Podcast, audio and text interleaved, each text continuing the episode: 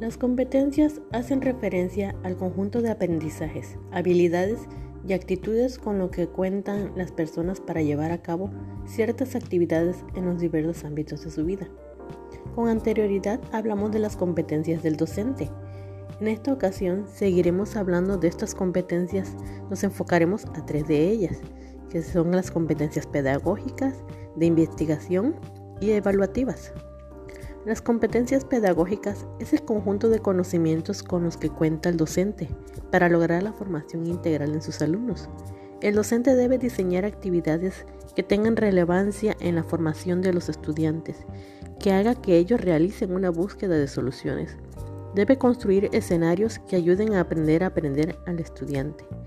Las actividades que el docente plantee deben ser acordes a los objetivos y utilizar problemas que le permitan desarrollar competencias que le serán de utilidad en su vida profesional y personal.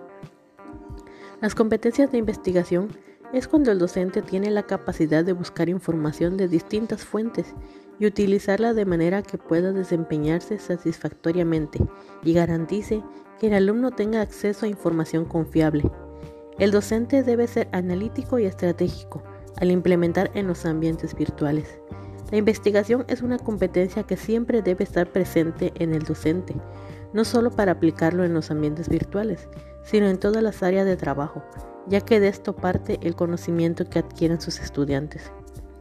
Las competencias evaluativas se refieren más que nada a un buen manejo de técnicas de evaluación de parte del docente.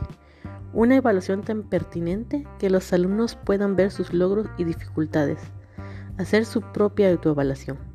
Se puede lograr la evaluación desde el momento en que se inicia el curso, al hacer la evaluación diagnóstica en los alumnos. Ahí es donde se ven las áreas de oportunidades que tiene ese alumno y se puede encaminar a un certero aprendizaje. Así, el docente puede definir cuáles criterios de evaluación deberá tomar en cuenta. También por medio de rúbricas puede otorgar conocimiento a sus alumnos sobre los criterios y habilidades que desea evaluar. Estas competencias van a permitir que el docente actúe con eficacia al momento del desarrollo y uso de ambientes virtuales de aprendizaje, y así los estudiantes puedan aprovechar todo el conocimiento que ahí se transmite. Las competencias que en este guion se describieron son tan importantes como las otras tres descritas en la sesión anterior. Todas son características halagadoras que debe tener un docente al trabajar un ambiente virtual de aprendizaje. Muchas veces somos docentes que nos cuesta mucho salir de una forma de trabajo o no estamos dispuestos a salir de nuestra forma de confort. Esta situación de pandemia que vivimos hoy en día ah, hizo que muchos de nosotros nos actualicemos y tratemos de dar lo mejor como docentes para que nuestros alumnos adquieran el conocimiento. Sigamos adelante en el quehacer educativo y en esta nueva modalidad de trabajo, adquiriendo estas competencias para dar lo mejor de nosotros a nuestros alumnos.